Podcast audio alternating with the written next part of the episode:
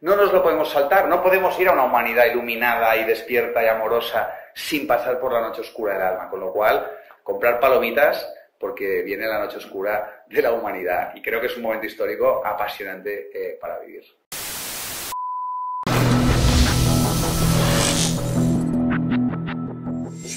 De verdad tenía mucho, muchas ganas de, de conversar contigo.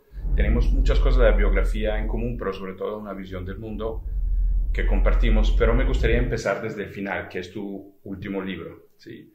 Y tú empiezas con una observación muy interesante, o sea, que las religiones están en declino, pero hay un renacimiento del espíritu. ¿Qué estás observando en este sentido?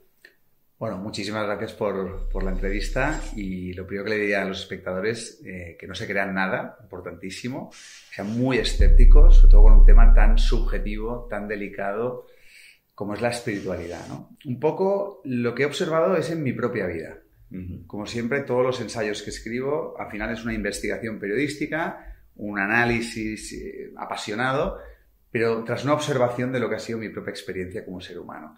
No sé en tu caso, pero yo nací en un entorno donde fui condicionado. O sea, eso no fue una elección. Católico no practicante. En mi casa no practicaban, pero eran católicos. Tenían las creencias pues del cristianismo, lo vivían pues desde esa visión, ¿no? Pero no iban a misa y no practicaban. Pero así es como yo fui educado, así es como yo fui condicionado, creyendo en un Dios que es una creencia no es una experiencia que uno ha vivido y le ha transformado, no, es algo que te han contado desde que eras niño, lo has tomado como de verdad, porque los niños endiosamos a los adultos, no les cuestionamos, no tenemos pensamiento crítico, y esa creencia, esa creencia religiosa, con esa creencia religiosa, inconscientemente creas parte de tu identidad. Soy cristiano, soy católico, soy musulmán, soy judío, y eso ya es tu mente la que es condicionada, pero no es tu verdadero ser, el cual trasciende todas estas etiquetas, todos estos ismos, ¿no? Bueno, pues fui creyente y con 18 años, a raíz de una serie de experiencias, en mi caso, pues eh, traumáticas y relacionadas con el sufrimiento y con la inmadurez de la adolescencia, estoy a punto de morir varias veces y demás, toqué fondo, toqué fondo y, en esa tocada de fondo eh, hubo un momento, ¿no?, donde con cierta valentía pues, me declaré ateo creía en Dios y miré al cielo con miedo de ser fulminado porque dije, ahora dejo de creer en Dios. Pero el debate entre creyentes y ateos, que son las dos caras de una misma moneda, tiene que ver con un aspecto racional, tiene que ver con un aspecto de condicionamiento más intelectual. Entonces, bueno, pues tenía unas creencias, cuestioné esas creencias y empecé a adoptar otras creencias opuestas, que es el ateísmo. Y así anduve unos cuantos años hasta que finalmente me adentré en el autoconocimiento, a través del enneagrama, tuve unas experiencias donde desapareció por instantes el yo, el ego, el experimentador, ¿no? Y experimenté una conexión profunda, una armonía, una felicidad, una dicha que yo jamás había experimentado. Y luego cuando empecé a investigar, me di cuenta de que a eso es lo que le llaman una conexión con el ser esencial, con Dios, con la chispa de divinidad que todos llevamos dentro. Y eso se enmarca en una espiritualidad laica, que es un poco lo que viene a reivindicar el libro. Espiritualidad, pero que no tiene nada que ver con creencias religiosas, que no tiene nada que ver con instituciones religiosas, que no tiene nada que ver con dogmas, que no tiene nada que ver con intermediarios externos. Es una espiritualidad que es parte de tu naturaleza esencial y que no tienes que creer en ello. Siempre tienes que ir hacia adentro y quitar todas las capas y corazas que te separan de ese ser esencial con el que naciste, de esa experiencia de, unidad, de comunión. Y eso para mí es la espiritualidad. Para vivir esta espiritualidad tiene que tener un aspecto místico, la mística, la inteligencia intrapersonal, ir hacia adentro, ir más allá de la mente, de los pensamientos, conectar muy profundo. ¿no? Luego puede ser que hay personas que han vivido esa experiencia que dicen, oye, es que a mí el camino de Jesús de Nazaret, este filósofo, ay, por una cuestión cultural, me encanta cómo él expresa, me encantan los valores y demás, pero ya no te vuelves un cristiano fanático, em, rígido. Oye, no, yo es que conecto mucho más pues, que con el budismo, con Buda o con Lao Tse o con... Te vuelves una persona abierta, te vuelves una persona flexible, tolerante, ¿no? Y de pronto redescubres que en el fondo religión etimológicamente viene de religare, que significa volver a unir lo humano con lo divino. ¿Por qué? Porque cuando nacimos, en ese parto, en ese trauma de nacimiento, nos corta el cordón umbilical y nos separan de la madre, nos separan de ese estado oceánico en el que nos sentimos unidos con la vida, con el todo, con Dios, como quieras llamarlo, y cuando nacemos nos sentimos separados. Y ahí creamos el ego, el personaje, las creencias, y toda nuestra vida, sin darnos cuenta, consciente o inconscientemente, es una búsqueda espiritual para volver a casa, para sentir esa conexión. Y las religiones, las instituciones religiosas, se han separado de su significado original y han secuestrado la espiritualidad y tienen un peso y una influencia tremenda. Surge el ateísmo como corriente para desenmascarar reactivamente pues esos dogmas, pero nos encontramos hoy en día con un desierto espiritual muy fértil, porque la gente está tocando fondo y la religión, tal como la conocemos, ya no es capaz de dar respuestas. Por eso decimos algunos, ingenuamente, que gracias al autoconocimiento, la democratización de la sabiduría, entrevistas como esta que propagan este tipo de conocimiento, la espiritualidad laica creo que va a ser el próximo gran fenómeno que le ocurra a la, humanidad. ¿no? ¿Y, tú cuáles evidencias encuentras de, tú, tú, hablas en el libro de un despertar de la conciencia, ¿sí? ¿Dónde encuentras esta evidencia? ¿Dónde dices, ah, estoy viendo eso, estoy observando eso? Evidentemente, claro, los que nos dedicamos con pasión, en mi caso desde los 25 años, tengo 40, ahora llevo 15 años, un poco predicando ¿no? Eh, ese despertar de conciencia basado en mi propia experiencia. ¿no? Entonces, claro, vivimos una burbuja al final, porque claro, yo cada día pues comparto con, con, bueno, casi ya dos millones de seguidores en las redes sociales, pues este mensaje de autoconocimiento, de espiritualidad laica, de empoderar a la gente a través del autoconocimiento y vas viendo, ostras, que cuando antes predicabas parece que predicabas en el desierto y ahora ves que esto está llegando.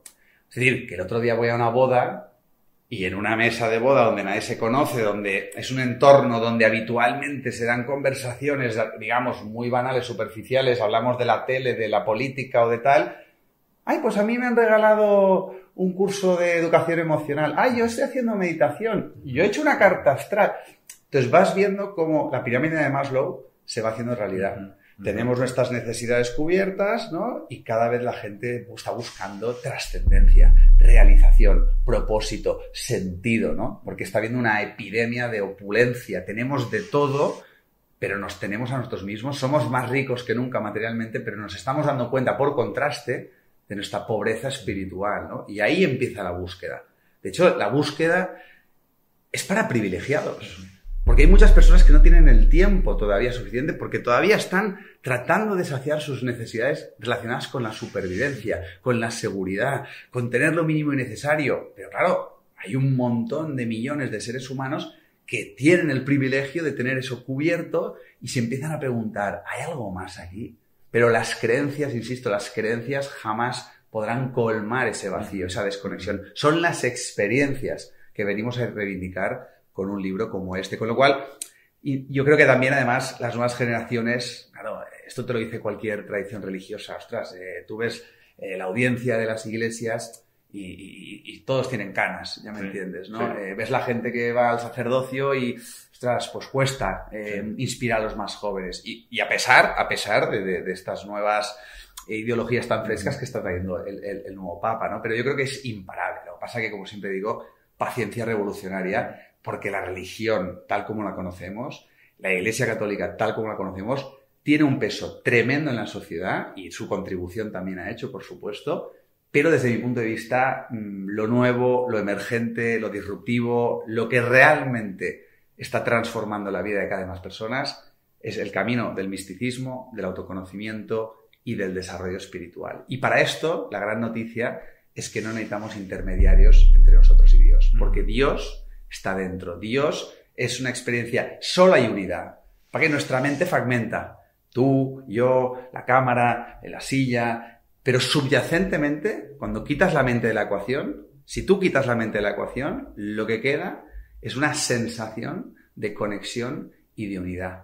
Y esto es de lo que trata la, espiritualidad, de vivir con esa conexión en tu día a día y, y despiertas del sueño, despiertas del ilusorio, cae el sufrimiento, caen muchos velos, cae mucha ignorancia y oye, vuelves a tu vida y lo que siempre se dice, nada ha cambiado, pero todo ha cambiado porque tú has cambiado. Lo único que cambia es tu percepción de la realidad. Y esto es un poco ese despertar de conciencia, ¿no? Y para mí, insisto, el autoconocimiento, la psicología transpersonal, que va más allá del ego, todos los caminos de sabiduría te llevan a esa experiencia mística de disolución del yo, del ego, que son palabras, hay que vivirlo, y a la reconexión del ser esencial, de tu dimensión espiritualidad. Y sé que hay gente que me dice, Borja, cuando me hablas de espiritualidad, ay, la creencia me, lleva un poco al escepticismo, ¿no? Porque esto me suena a, a, religión, ¿no? Siempre digo, la religión es para las personas que tienen miedo de ir al infierno. La espiritualidad es para las personas que ya hemos estado en el infierno. A veces parece que hemos de tocar fondo, Aldo, para iniciar esta búsqueda. Y dice, no, es que no creo en la espiritualidad, me dice la gente. Es como si dijeras, no creo en mis riñones.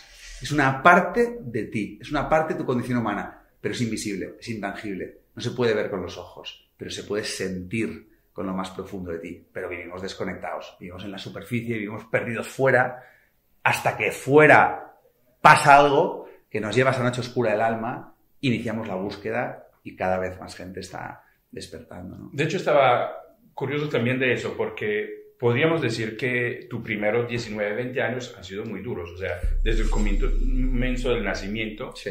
Eh, tuviste problemas de salud muy, muy chiquito, no te sentías a gusto en el sistema educativo. O sea, muy, muy, muy difícil hasta los 19. Si hoy tú miras a este infierno del cual tú hablas, ¿no? ¿Cómo, ¿Cómo interpretas esta primera parte de tu vida mm. considerado lo que pasó en la segunda parte? Sí, sí, sí. Bueno, y aparte, claro, siempre dicen que lo peor que le puede pasar a una familia es que le salga un hijo escritor. Porque, claro, tampoco es cuestión de contar aquí lo que ha pasado, ¿no? Yo siempre digo, cuando muera toda mi familia contaremos la verdad. Y, la verdad intentando ser lo más objetivo posible, porque evidentemente yo tengo una enorme parte de, de corresponsabilidad en todo lo que ha pasado, ¿no? Yo para empezar ya nazco y, estoy a punto de morir en el parto. Tengo un cuadro agudo respiratorio, eh, me estoy ahogando, tragando residuos de la placenta, me tienen que reanimar y hacer el boca a boca. O sea, esa es mi, bienvenida al mundo. Estoy un mes y medio en la incubadora en el 81 eh, y nadie me toca, o sea, imagínate todo eso. Yo soy un tío muy tocón y muy cariñoso, igual eh, es por eso, ¿no? Pero bueno, dicen que todo eso marca, ¿no? Y luego una infancia, bueno, pues algún día ya, ya me meteré ahí en ese jardín, ¿no? Un absoluto infierno, absoluto infierno, pero es una bendición.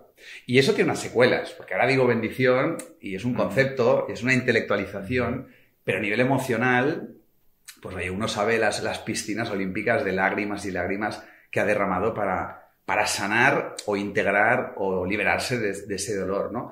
Pero como digo en el libro, eh, y todo está basado en mi experiencia personal, lo que sucede conviene. Esto es un proverbio budista que me encanta, en el sentido de que en la vida tú naces con una semilla y en esa semilla contiene un potencial, ¿no? Y ahí llámalo destino, llámalo propósito, ¿no? Pero todo lo que vives en tu vida, lo que he verificado, y no os lo creáis, es lo que necesita esta semilla para florecer. Pero claro, en esta sociedad juzgamos, condenamos, esto no puede ser, esto no debería haber pasado.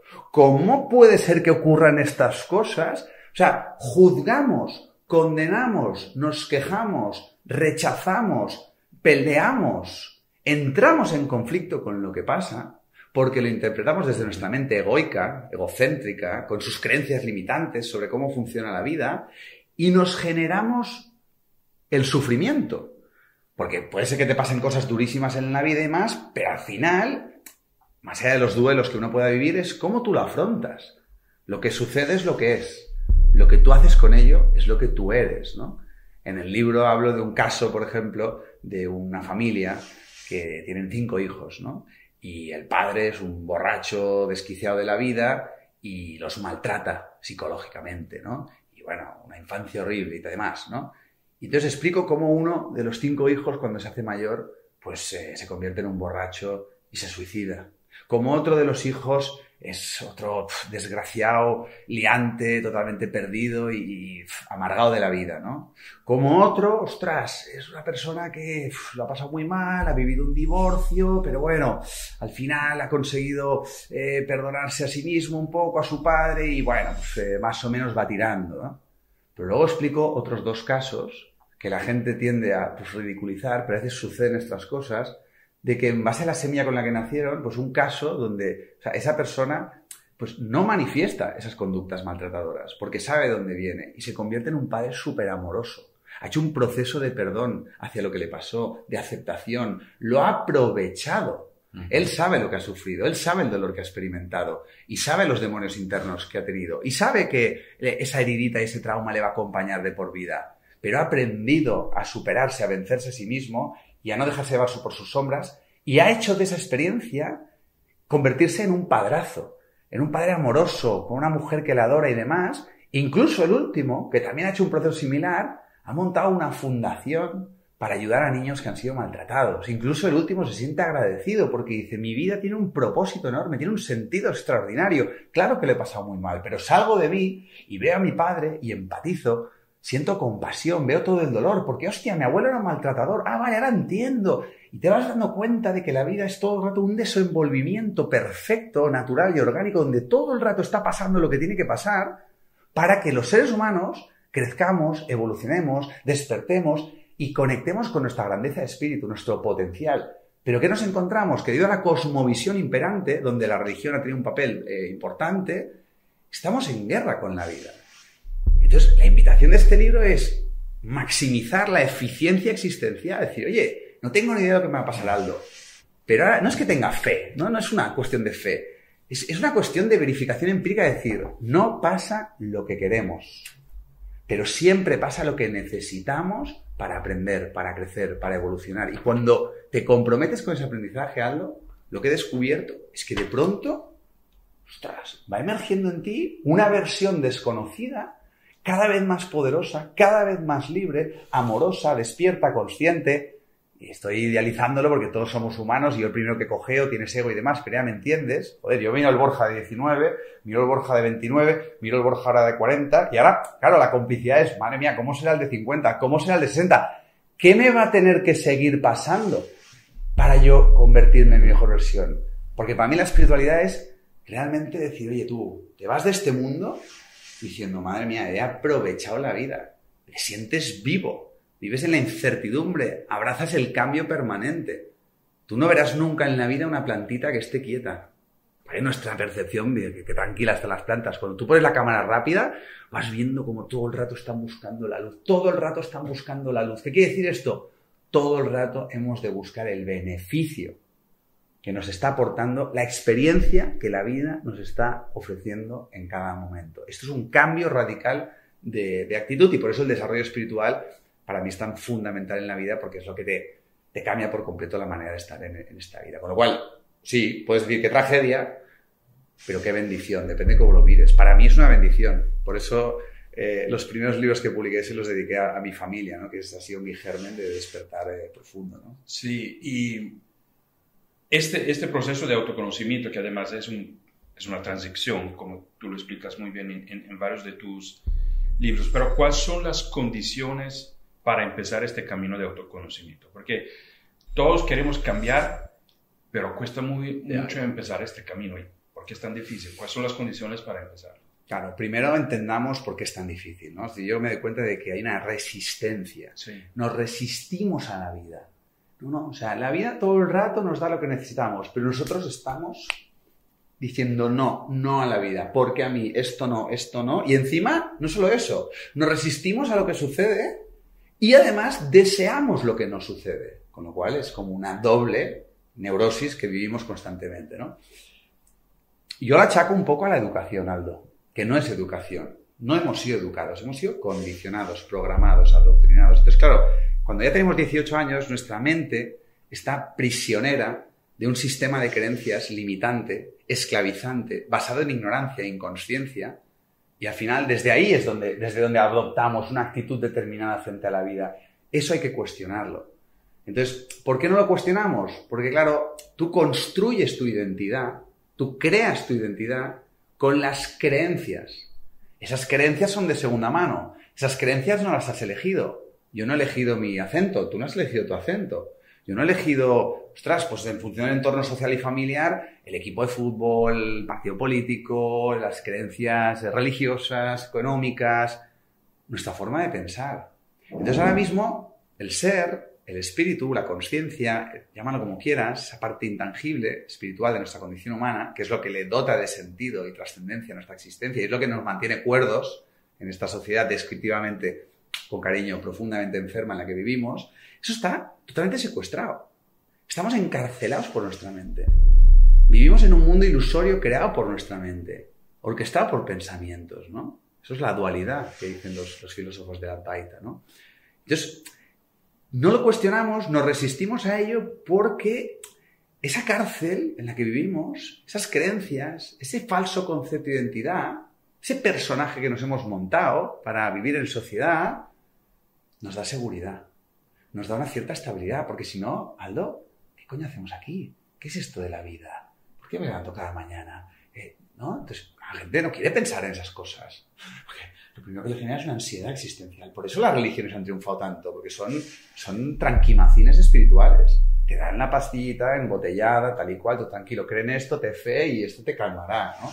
Y luego vienen los ateos lo desenmascaran, pero, pero la espiritualidad, tú no necesitas ese tranquimacín. Que es una certeza absoluta porque la experimentas en tu interior. Entonces, ¿cuál es el requisito? Yo me he dado cuenta que eso hay un requisito. Es tocar fondo, Aldo. Es tocar fondo. Entonces. No, no, no hay otra. O sea, hay No, que tener hay esto experiencia No hay otra. Lo que pasa el dolor existencial. De. Claro, porque luego en el libro, en el primer capítulo digo, em, sé viajero, no turista, ¿no? Sí. Hoy hay mucho turista espiritual.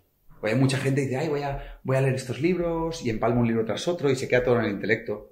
Voy a hacer estos retiros en el ashram en la India para luego decir que he ido a la ashram y he estado con Osho y tal y cual. El ego espiritual está ahí, ¿no? Decir, hay mucho turista, hay mucha gente que utiliza la espiritualidad para no sentir las emociones. Hay mucha gente que utiliza la meditación para aislarse socialmente. Es decir, no es, no son las herramientas del desarrollo espiritual que te transforman, es desde dónde son empleadas estas herramientas. Hay gente que utiliza eso para adornar su identidad. Ya no le basta con tener un ego. Ahora el ego se estiliza y tiene que ser un ego espiritual, porque te sientes superior, mejor, diferente. El ego lo corrompe y lo prostituye todo, ¿no? Por eso es muy importante conocerse uno mismo para no dejarse engañar por, por, por este impostor, ¿no? Entonces, digo tocar fondo y sé que puede sonar muy así, porque cuando tú tocas fondo, y quien ha tocado fondo sabe lo que significa eso, que básicamente hay tres grandes opciones. Me suicido, no puedo más, es un infierno la vida. Yo estaba ahí, estuve ahí una temporada, con 19 especialmente. Eh, justo el tiempo posterior dejé de creer en Dios y ahí en esa tocada a fondo finalmente eh, dije no me medico, porque esta es la segunda opción, que es muy legítima y por favor que nadie me malinterprete porque los medicamentos tienen su función. Pero yo, por ejemplo, nunca me he medicado, no me he tomado un antidepresivo y seguramente debería haberlo hecho, ¿ya me entendéis? Desde la cosmovisión del sistema, porque madre mía lo que he tenido que, que lidiar. Y la tercera opción, que es la que intento promover con pasión, es la revolucionaria, que es, oye, vale, te has planteado el suicidio y, oye, descartamos tú, descartar, descartemos el suicidio porque es un regalo estar vivo, aunque a veces se, se pasa mal en, esta, en este plano físico, pero es un regalo. La medicación, bueno, vale, eh, pero que sea muy temporal, que te des empujoncito y tal, pero ojo con volverte adicto, porque es ya la primera causa de mortalidad de la humanidad, ¿eh? los medicamentos, ¿vale? Pero la revolucionaria de verdad es decir, eh, momento, esta es la foto de mi vida, mira cómo estoy, mira cómo me siento por dentro, mira, mira cuál es mi relación con lo que está sucediendo, ¿no? Estos son los resultados que estoy cosechando. Puedo victimizarme, puedo culpar, puedo... Pero ¿de qué me sirve eso? No sirve para nada. Es un alivio temporal estéril. ¿Qué es lo revolucionario? Empezar a mirar hacia adentro, que nos da mucho miedo, nos aterroriza. Está todo oscuro, Aldo. No ves nada. Es entrar en una habitación oscura, que, está todo cerrado, abandonado y te ahonda un miedo, un terror al principio. Pero de repente, ostras, te das cuenta que, oye, en tu bolsillo has encontrado una cerilla y, y enciendes la cerilla. Y esa cerilla, al, al cabo de 10 pasos, te permite encontrar un mechero, tú. Y ese mechero al final, ¡hala! Mira, aquí hay un candelabro y lo enciendes. Y finalmente, ostras, te das cuenta de que hay un interruptor en tu interior y lo puedes encender. Y, la, estancia, la habitación se ilumina, se ilumina por dentro. Y mientras vas poniendo luz, dices, madre mía, pero mira toda esta porquería. Pero madre mía, pero mira todo este dolor, mira toda esta mugre. Oiga, mía, pero si me encontraba hasta un, a un mendigo viviendo aquí dentro. O sea, cuando la gente se da cuenta de cómo se sienten por dentro, de cómo están por dentro, eso es una hostia tan grande que te conecta con la humildad, la honestidad, la valentía de decir, ey, ey, ey, necesito parar, reflexionar y, y necesito un cambio profundo en mi vida. Eso es una crisis maravillosa. Entonces, ¿de qué se da cuenta la gente? Que ni la educación de los colegios te da respuestas, ni la religión de las iglesias te da respuestas, independientemente del ismo con el que terminen. Y entonces, ¿dónde encuentro yo respuestas? ¿O dónde encuentro yo un lugar donde hacerme nuevas preguntas? Entonces, para mí la palabra que vengo a reivindicar es el autoconocimiento, el desarrollo espiritual, el camino espiritual laico, el misticismo, llámalo como quieras, el camino de los hierbas, ¿eh? que también está muy, muy prostituido porque el ego espiritual se pone siempre las botas. Y entonces ahí está aflorando una nueva industria en la sociedad, hace muchos años, que podemos, palabras clave, inteligencia emocional, yoga, meditación, autoconocimiento, el enneagrama por ahí, eh, ¿no? Una serie de herramientas, una serie de, directrices, una serie de guías, una serie de formaciones, de programas, pero ya que tienen un calado más emocional, más espiritual, que lo único que, para lo que sirven es, hey, no tenemos herramientas. No nos han dado herramientas. Nos han dado la vida, que es un regalo y es un milagro, pero te han dicho, toma, la vida. Pero no te han dado GPS, no te han dado herramientas, no sabes cómo navegar por la vida. Entonces, en este momento histórico, necesitamos ser autodidactas. Autodidactas, aprender del legado de los grandes sabios de la historia de la humanidad, que todos han dicho lo mismo. Jesús de Nazaret, Lao Tse, Siddhartha Gautama Buda, Sócrates, Mahavira y más recientemente eh, Krishnamurti, Anthony Melo, eh, Ramana Maharshi, eh, Gerardo Smelding, por citar algunos, ¿no? Es decir, místicos, sabios, filósofos que todos señalaban ese mismo camino conócete a ti mismo y conocerás todas las cosas. ¿no? Pero parece ser que está la resistencia, que lo que rompe la resistencia es la experiencia del sufrimiento. Pero hoy en día, perdonado, la mayoría parchea el sufrimiento. Y si tú no te permites entrar en esa noche oscura del alma, no saldrás con ese empuje para levantarte del suelo con la ayuda del suelo. Ahora, lo que siempre me ha fascinado en la vida y, y en las observación de mi vida y la de otros con los cuales hablo, es que no importa los traumas que has tenido, pueden ser los más horribles, pero este, este yo que dice quiero cambiar, o sea, hay un núcleo interno que no se, no se quiebra, independientemente de los traumas profundos que uno puede tener, ¿no? Entonces, este, te quería preguntar, desde tu experiencia, este yo que empieza, está en el infierno, está en la noche oscura del espíritu, y dice, yo quiero seguir viviendo, yo quiero cambiar. ¿Quién es este yo? Vale, mira que me das yo. La última parte del libro es la más hierbas porque introduzco a los lectores, nada, meter la patita en el Advaita, ¿no? Que es algo fascinante, maravilloso. Fíjate, cuando estamos en el vientre de nuestra madre, no, no, no nos sentimos un yo. No somos un yo. Yo estoy a punto de nacer, yo estoy dentro de mi madre. No, no. Eh, lo que, lo que se siente es una experiencia de unidad, de conexión. Es ese panteísmo, ¿no? Dios es el universo, el universo es Dios y formamos parte de, de ese océano, ¿no? Es el estado oceánico. Cuando nos arrancan de ahí es cuando empieza poco a poco a crear una ilusión llamada yo. Nos sentimos separados y creamos un yo. De repente ya el niño pequeño, ¿quién eres? Yo, yo, yo. Y al final nos convencemos de que somos un yo. Y por mm, citar lo que has dicho antes, el infierno es creer que somos un yo separado. Y claro, si yo soy un yo, yo he escrito un libro, tú me estás entrevistando, yo eh, eh, soy la causa de mi sufrimiento, yo me victimizo del sistema. O sea, siempre el centro es el yo. Y el yo, paradójicamente, es ilusorio, es una construcción mental hecha de creencias, de pensamientos, y nos identificamos. Nos identificamos con el yo, creemos que somos un yo separado, y ahí está el sufrimiento. Y no se acaba nunca, porque este yo siempre quiere más. Nunca nada va a ser suficiente para el yo. ¿Por qué? Porque es una ilusión, es una quimera, ¿no? El yo ha sido necesario durante los primeros años para sobrevivir, crear tu identidad, pero llega un momento que si tenemos la adecuada educación espiritual laica, por eso la transformación y la revolución de los colegios son tan necesarios, llega un momento en el que ese infierno que tú has citado, dices, yo no puedo más de mí mismo. Y te das cuenta, ¿no? De que, ostras, ¿cómo puede ser, no? Hay, hay muchas voces. ¿Quién soy? ¿quién soy yo? Y entonces cuando te adentras en la espiritualidad, te acabas dando cuenta de que hay una parte de ti que no es un yo, se le llama ser esencial, conciencia, que de pronto te das cuenta que hay una parte que constantemente te está guiando y ya no sientes que tú eres el autor de tu vida. Ya no sientes que yo he escrito el libro, no, el libro se ha escrito a través de mí. Entonces hay un punto que sueltas, te relajas, te rindas, dejas que la vida te viva y una experiencia que sucede en ocasiones es que aparece una conciencia neutra, impersonal, que te observa desde fuera, que somos eso, pero eso no es un yo, no es que yo me estoy observando, no, no. Hay una observación que ve como Borja Vilaseca, pues está ahora haciendo la entrevista.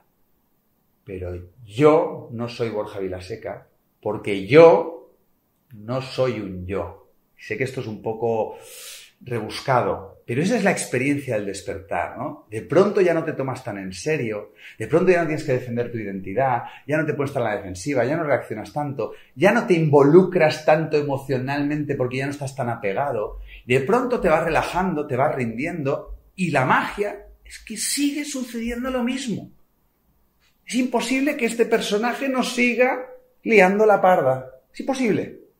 ¿Qué es lo que cambia? En que ya no estás tan identificado con este ego y por tanto tu experiencia de vivir la vida ya no es esa rigidez, esa tensión existencial y te das dando cuenta de que de pronto conectas con una intuición, de pronto notas cómo yo de pronto ya me doy cuenta de que yo no soy el autor de mi vida, yo no tomo mis propias decisiones, simplemente dejo que la vida me viva y me dice, por allá, por aquí, tal cual, y te va relajando, ¿no?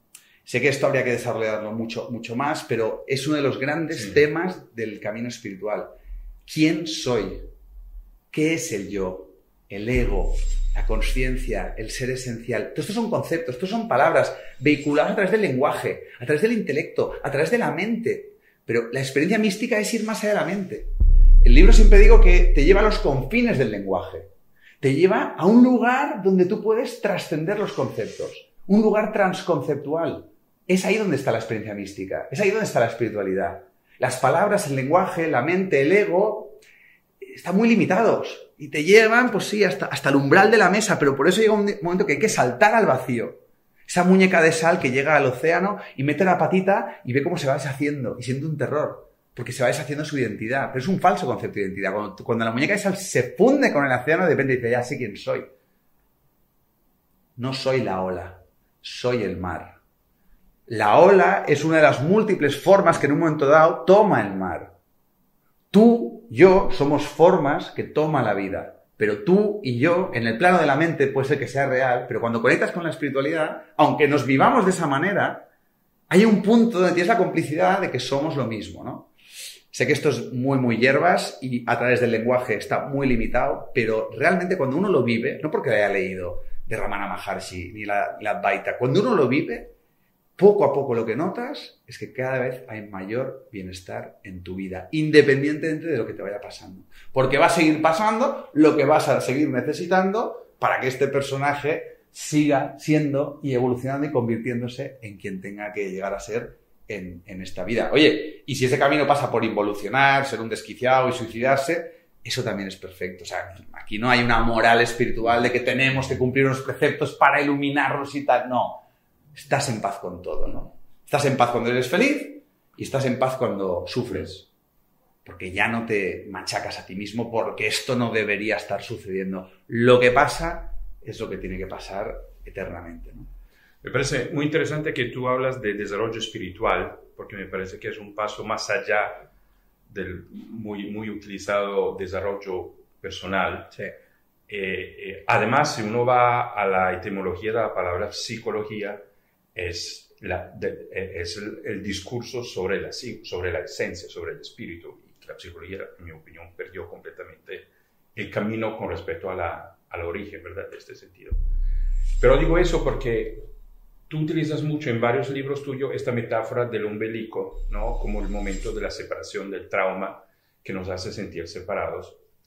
Y al mismo tiempo me parece que esto llegar a, un, a, la idea de un desarrollo espiritual, a encontrar eh, las herramientas para hacer una experiencia, también transforma un poco el significado de este umbilico, uh -huh. porque es también un recordar que somos partes de, de un todo, ¿no? Sí, sí, y, sí, y, no somos solamente separados. Somos la ola y somos el, Total. el mar. Bueno, uno, de los primeros capítulos del libro se llama El verdadero pecado original. ¿no? Este mito de Adán y Eva, que están ahí desnudos, en la inocencia, felices, y Dios les dice que no puede comer el fruto del árbol del conocimiento, que es una manzana, y aparece la serpiente, ¿no? Y, y susurra y come la manzana y de pronto y sienten vergüenza porque están desnudos y son arrancados de ese paraíso celestial, ¿no? De ese jardín del Edén y a partir de ahí se convierten en pecadores, ¿no? Y, esa es una historia que está muy arraigada en nuestro inconsciente colectivo, ¿no? Todos somos pecadores y ahí está la culpa, ¿no? Y la necesidad de redención a través de un Salvador que está fuera, ¿no? Que tiene el monopolio de la espiritualidad. El verdadero pecado original, desde la mística, desde el misticismo, desde la espiritualidad laica, tiene que ver con lo que, con lo que acabas de decir, tiene que ver con el ombligo, tiene que ver con esta, esta cicatriz de nacimiento que nos recuerda el trauma por el que hemos pasado todos. Estábamos unidos con Dios, con la vida, con el universo, llámalo como quieras, y cuando nos corta el cordón umbilical, nos empezamos a sentir separados. ¿Pero por qué? Porque al cortarse el cordón umbilical, el, bebé humano está en modo supervivencia y, y, claro, busca hacia afuera, mira hacia afuera. Quiero, espero, necesito, deseo y me siento impotente, inválido, indefenso. Soy dependiente y estoy a merced de mis cuidadores, a los cuales, imagínate, endioso, porque me dan la vida. De repente aparece una cuchara y gracias a esto, ¿cómo? De repente alguien me da calor. O sea, yo no puedo valerme por mí mismo. Claro, eso son muchísimos años de una experiencia de profunda dependencia que mucha gente no supera ni siquiera en la edad adulta, ¿no? Entonces, el verdadero pecado original es esa herida de separación, esa sensación de desconexión, que uno siente en relación con los demás, con la vida, pero que en realidad conectar es ir hacia adentro. Conectar no es coger el móvil y mandarnos un WhatsApp. Eso no hay conexión ahí. Eso es estar enchufados al Matrix. Conectar es un verbo espiritual que es ir hacia adentro, atravesar todas tus movidas, todas tus emociones reprimidas, todos tus demonios internos, todo lo que tú hayas tenido que vivir de oscuridad para reconectar ese interruptor, encender la luz y conectar con esa chispa de divinidad que al conectar con eso, conectas con todo lo demás, te sientes unido a todo lo demás. Y ahí es cuando se vuelve al jardín del Edén. Ahí es cuando recuperas tu inocencia, que inocencia en latín quiere decir estado del alma libre de culpa, libre de juicio, y vuelves a la vida como adulto, menos ingenuo, con tus experiencias, con tus muletas si quieres, evidentemente, y con tus taras, pero con esa sensación de asombro, de decir, ah, ahora, entiendo de qué va esto. Pero no es un entender intelectual, es sapiencial, es experimental, ¿no? Es, ya no siento esa desconexión y, por, y luego por momentos te vuelves a desconectar para mí el viaje de la vida, yo no he logrado vivir permanentemente conectado, pero sabes cómo reconectar. Y ahí están las herramientas maravillosas que nos han compartido los grandes sabios. ¿Qué pasa cuando vives desconectado del ser y no sabes que vives desconectado? Eso es ignorancia, eso es inconsciencia. Te crees que te falta algo y que lo de fuera te lo va a colmar. Llámalo religión, llámalo dinero, poder, sexo, amor, fama, me gustas, lo que fuera. Y la gente va persiguiendo esas quimeras fuera y por eso tenemos el sistema que tenemos. Es un de crecimiento económico, crecimiento económico y crecimiento y más y más y más y más y más, porque estamos yendo en dirección equivocada, hacia afuera. Cuando uno empieza a crecer y a desarrollarse espiritualmente, que es un poco la propuesta del libro, madre mía lo que creces y te desarrollas y, evolucionas y no tiene fin ese desarrollo espiritual, como la plantita, ya, veremos hasta dónde llega, pero es espiritual y eso te conecta con lo que todos estamos buscando paz, felicidad, amor, esa sensación de conexión. Y para terminar, porque tú hablas de eso, de estar enchuflados en el Matrix, ¿no? A mí, me parece que parte de esta corporocracia que tú también criticas mucho en, varios libros, hoy es la, la, ingeniería de las emociones. O sea, hoy la mina no son los recursos naturales bajo tierra, somos nosotros mismos. Nos sacan completamente de nuestros comportamientos. Y me parece que eso es el gran desafío hoy, ¿no? Cómo este desarrollo espiritual nos puede defender de la tiranía de, los algoritmos, si quieres, ¿no? Maravilloso, porque el desarrollo espiritual te lleva a vivir conscientemente, te lleva a vivir despierto. Para empezar, ya no estás hipnotizado por tu mente.